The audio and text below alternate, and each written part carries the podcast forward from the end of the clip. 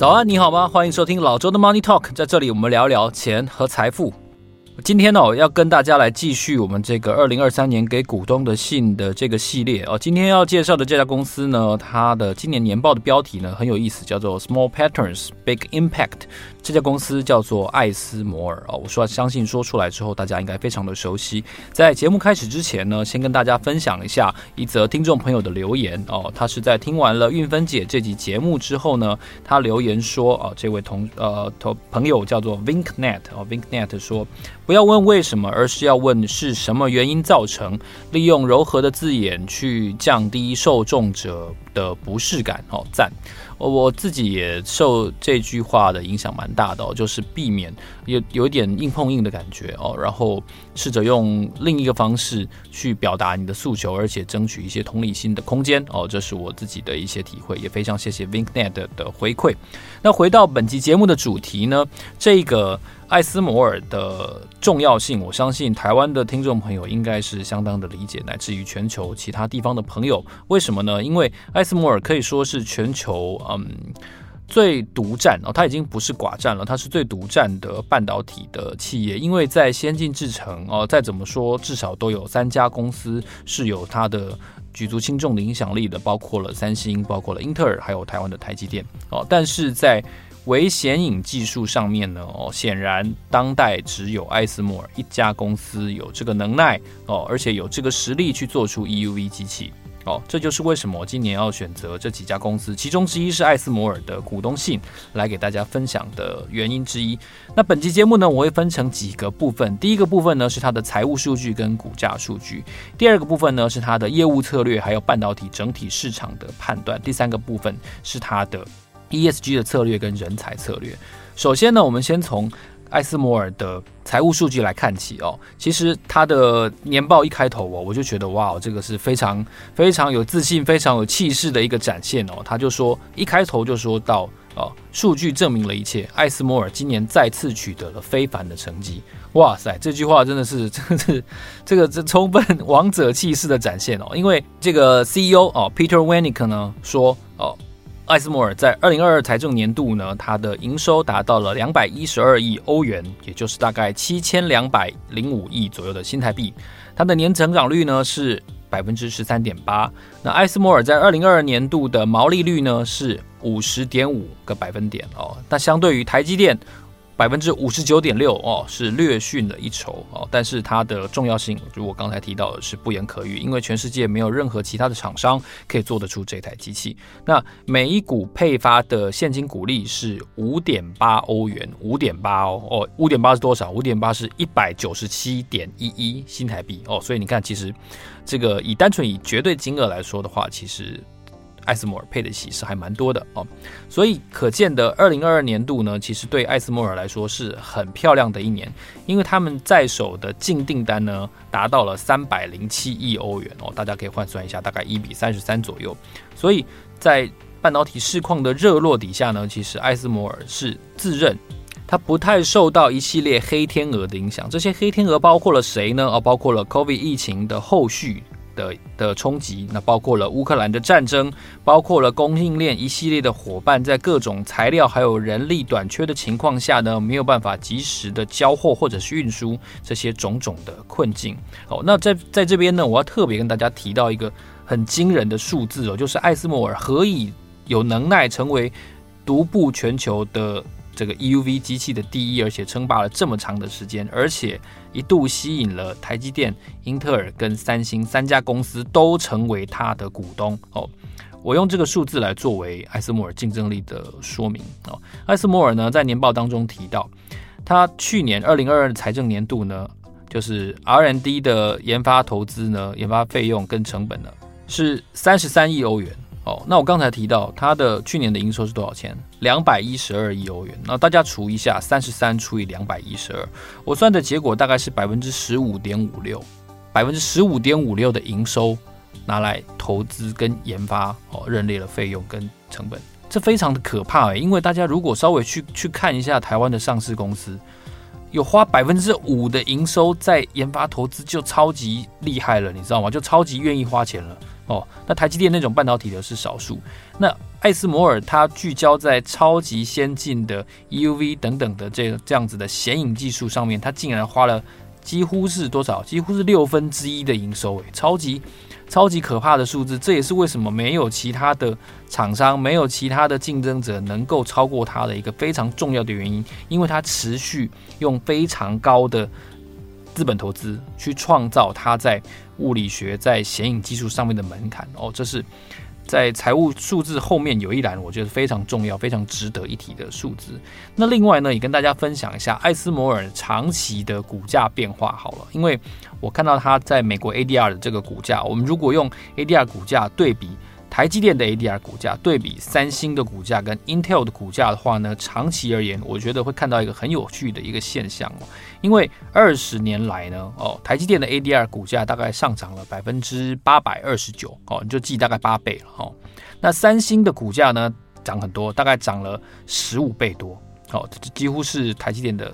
翻倍了哈，那 Intel 呢？Intel 因为最近几年的不振的关系，逐渐的下滑的关系呢，Intel 的股价只涨了几个百分点而已，就是不到十趴哦，大概七趴左右而已。就二十年哦，我说的是二十年哦，各位听众哦，不是 不是今年以来哦，所以所以你 所以我如果说二十年，你听到就会呀呀呀这样，就会觉得好像怎么变这样？但你想想看，二十年前我们看待英特尔都不是这样子的眼光。这也是主动投资一个非常巨大的风险哦。这且让我撇开这个话题，且让我稍微岔题一下哦。再次提醒大家，那纳斯达克二十年来大概上涨了六倍左右。那你知道艾斯摩尔这二十年来上涨了多少吗？上涨了三十六倍。我说的是三十六倍，不是三十六趴。哇！所以这个半导体王者，我我认为艾斯摩尔真的是当之无愧哦。艾斯摩尔现在股价多少钱？大概七百二十五美元，我录音的时候大概七百二十五美元，七百二十五美元大概多少呢？哦，就是两万两千四百六十五新台币。哦，所以要当要当艾斯摩尔股东其实也不太容易哦，因为它股价真的是很贵，比那个我上次分享那个 Costco 还贵还要贵哦。Costco 现在一股已经五百多了哦，那艾斯摩尔已经涨到七百多，所以真的是股价相当高，所以也看得出，不管从从股价也好，从它的研发投资都看得出，它在半导体界一个相当非同凡响的分量。那说完了财务数据之后呢，要来跟大家分享一下第二个重点，也就是它的业务策略跟它对半导体市场的展望。那 CEO Peter Wennink 呢，在年报当中提到哦，他说，归根究底，我们见证了二零二零年开始的全球晶片短缺呢，在二零二二年仍然存在哦。这一点就跟我们想的所谓的去库存相对来说有一些不一样哦。毕竟艾斯摩尔是站在整个半导体业的最前端、最前端的研发，所以他们看到，他们认为晶片塞车、晶片不足这个问题。还是存在的哦，而且 Peter Wennink 也说呢，虽然在营运方面确实遇到遇到了一些困难哦，但是在战营运战略上呢，其实他们也不断的在提高他们交货的能力。他们也提到了两款哦最新的产品的订单，包括了一款是他们刚刚交货的叫做 TwinScan Next 呃两二一零零 I 哦，那另外一款新订单呢叫做 TwinScan EXE 五千两百 OK。不管是 TwinScan 多少，我都我都不知道它到底是在做什么的。我只知道这个是非常先进的一个制程。那年报里面呢提到了一些有趣的观点哦，就是 Peter wennick 说，虽然公司发现了有比预期更多的对于公司不满意的客户，但是也有很多的客户表达了他们的同理心跟他们对艾斯摩尔的支持。Peter wennick 具体的说呢，预计到了二零二五年跟二零二六年呢。艾斯摩尔的年制造能力呢，增加将会来到了一年九十组的 EUV 零点三三 NA，还有六百组的 DUV 哦，EUV 就是极紫外光的这个光刻机嘛，哈，那 DUV 就是比它技术次一级的机器这样子。那这个刚才录音师也跟我讲哦，就是说我们常常在其实不常，其实不常在路上看到，但有的时候你真的会看到。我看到艾斯摩尔的货柜的机会，我曾经在嗯。台北市的世贸一馆旁边遇过一次哦，然后在高速公路上面从机场回来的路上遇过两次哦，大家可以稍微辨识一下，艾斯摩尔的货柜非常好认，为什么呢？因为它的货柜是雪白色的哦，然后在右上或右下或左下角呢，你会看到有用蓝色的浅蓝色的字，然后写大写的 ASML。四个英文字。哦，那我顺便介绍一下，就是 ASML，就是我以为它是一个荷兰文。我以为这家公司是是什么荷兰，因毕竟它成立在荷兰嘛，哈，它是一九八四年由飞利浦呃跟一个 ASM International 共同合资成立的公司，所以我以为一直以为说 ASML 是一个什么什么的荷兰文，就像就像我们不懂的外语一样，但其实后来我发现我根本就错了哦。我跟大家介绍一下艾斯摩尔这四个字到底怎么来的，ASML 它代表的是 Advanced Semiconductors Materials Lithography。哦，也就是翻成中文的话，就是先进的半导体材料微显影技术。哦，就是这么简单。哦，它没有没有没有任何的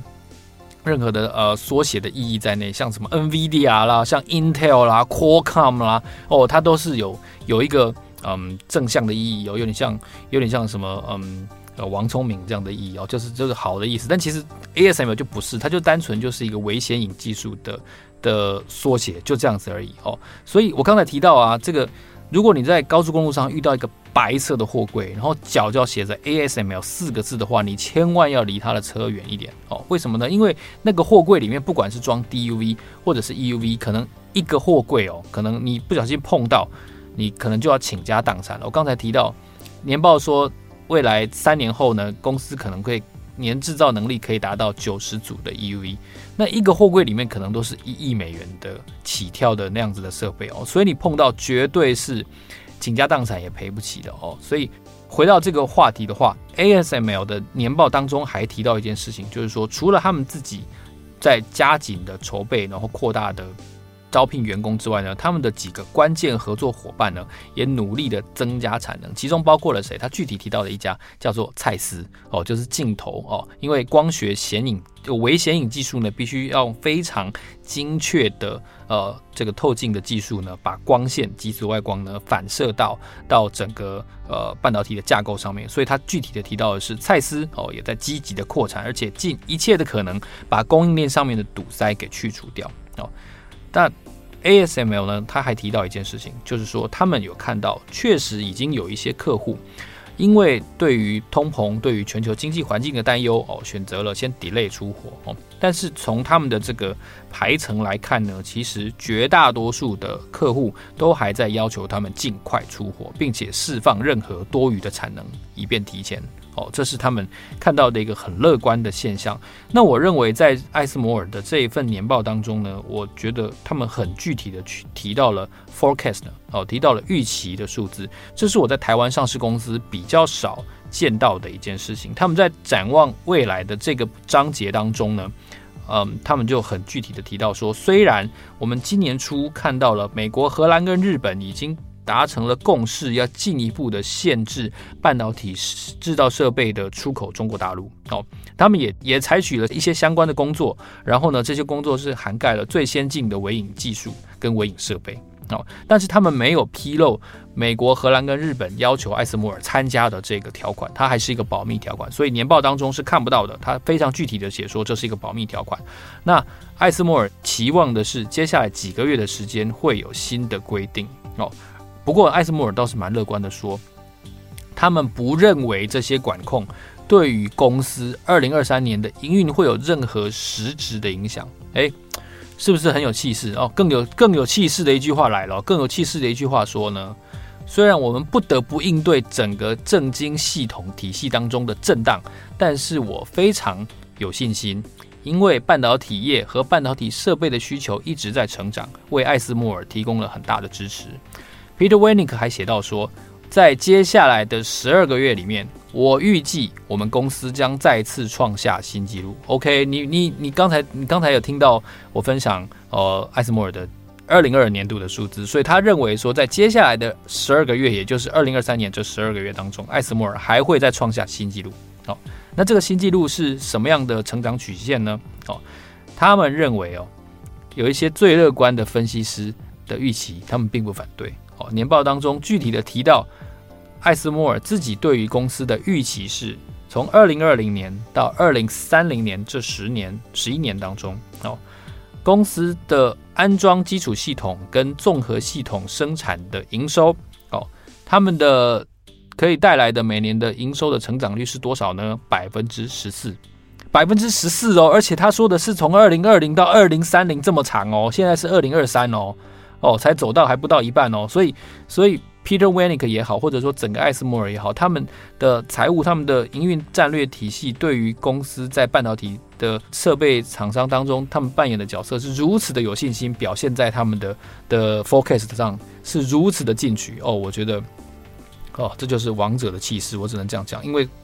看台湾的上市公司是很难看到这样子，第一明确，第二雄心勃勃的宣告哦，我觉得这是我分享给大家一个很重要的一个点。那最后呢，跟大家分享第三个点，就是艾斯摩尔认为呢，ESG 的策略还有对于全球人才的吸纳跟招聘是他们一个非常非常重要的工作哦。ESG 你会觉得说是一个陈腔滥调了哈，但是在这方面呢，我觉得他们有一个。有点特别的宣告哦，因为如果你去 download 艾斯摩尔今年的年报的话，它的开头并不是给亲爱的股东哦，而且他开开头呢，他是说致各位亲爱的利害关系人哦，这是一个怎么样的差别呢？哦，艾斯摩尔提到说，公司一直遵守营运的方向呢，是一个所谓的利害关系人的模型。哦，它不是一个股东驱动的模型，他怎么说呢？利害关系人除了股东之外，还有好几个面向啊。举例来说，员工也是你的利害关系人啊，上游的供应商哦，你的下游的客户，然后呢，你面对整个社会哦，有点像是那个波特的那个武力分析模型哦，员工、客户、供应商、股东、社会。Peter Wenick 强调呢，不是只有股东哦，这五个面向的的利害关系人的利益一致。而且平衡的时候，才可以让一家公司更具有社会上的可信度。Peter Wenick 说：“如果我们只专注在一两个利害关系人的利益的时候，其他的方面很可能会受到损害，是不是？我们看到非常多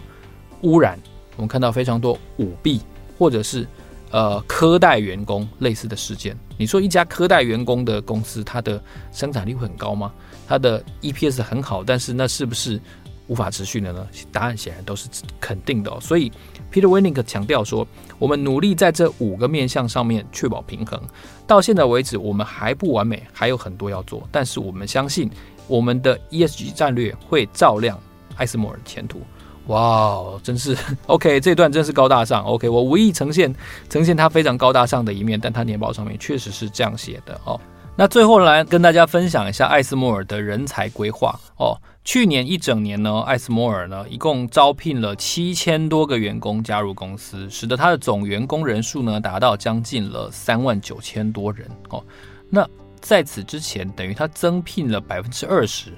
过去这一整年增聘了百分之二十哦，非常大手笔的一个增聘。因为你想想看，去年我们讨论的是。是什么？是半导体的库存调整哦，然后是是寒冬，然后产品滞销，就连艾斯摩尔本身的股价，其实去年也曾经有一波非常显著的修正哦。但即便如此，他们还是大手笔的增聘了这么多个员工哦。那艾斯摩尔说，现在全公司有超过一百四十个国籍的员工在为艾斯摩尔效力哦。但是他们也提到，现在。他们观察年轻一代的世代的员工呢，流动率很高，所以大概已经没有办法像以前的前辈那样子在一家公司做二十年哦。所以艾斯莫尔要做的是一个能够推动创新、互相激励，然后呢，同时确保。他们对数位技术的想象力呢，能够发挥到极致的一群年轻的世代的员工，所以，我们透过这份年报，CEO 给股东的信，然后给利害关系的人人的信当中，其实我们看到了艾斯摩尔非常多的面向。我也很推荐大家去公司的官网，其实我会在上面附上连接，在公司的官网去观看这整份年报到底。所谓的 EUV 是什么？到底所谓的 DUV 是什么？为什么全世界只有它做得出来？哦，这件事情呢，其实在过去这四十年的时间当中，是很多的政经制度的巧合，然后很多政府的嗯游说哦，跟条款的放松，然后加上半导体巨头的纷纷投资哦，然后种种的呃所谓的因缘具足哦，佛教讲说因缘具足，去造就了艾斯摩尔这家。非常不可思议的公司。那我想，我可能接下来还会花一些篇幅继续去探讨艾斯摩尔这家公司对于全世界半导体世界的影响力。好，那今天这一篇给股东、给利害关系的人的信。我也期待大家能够透过哦世界顶级的一流的龙头公司 CEO 的眼光的高度哦，去带给大家对于投资前景、对于营运前景跟全球半导体市场的一些展望跟分享。如果你喜欢这期节目的话，记得在 First Story 还有 Apple 呢给我们留言，打五颗星，然后告诉我你最喜欢听到。老周的 Money Talk 的一些什么样的节目，或者是你喜欢这个给股东写的信的策略一系列的节目的话呢，也欢迎你告诉我，我很期待能够做更多的相关节目的分享。好，老周的 Money Talk，让我们下期见，谢谢，拜拜。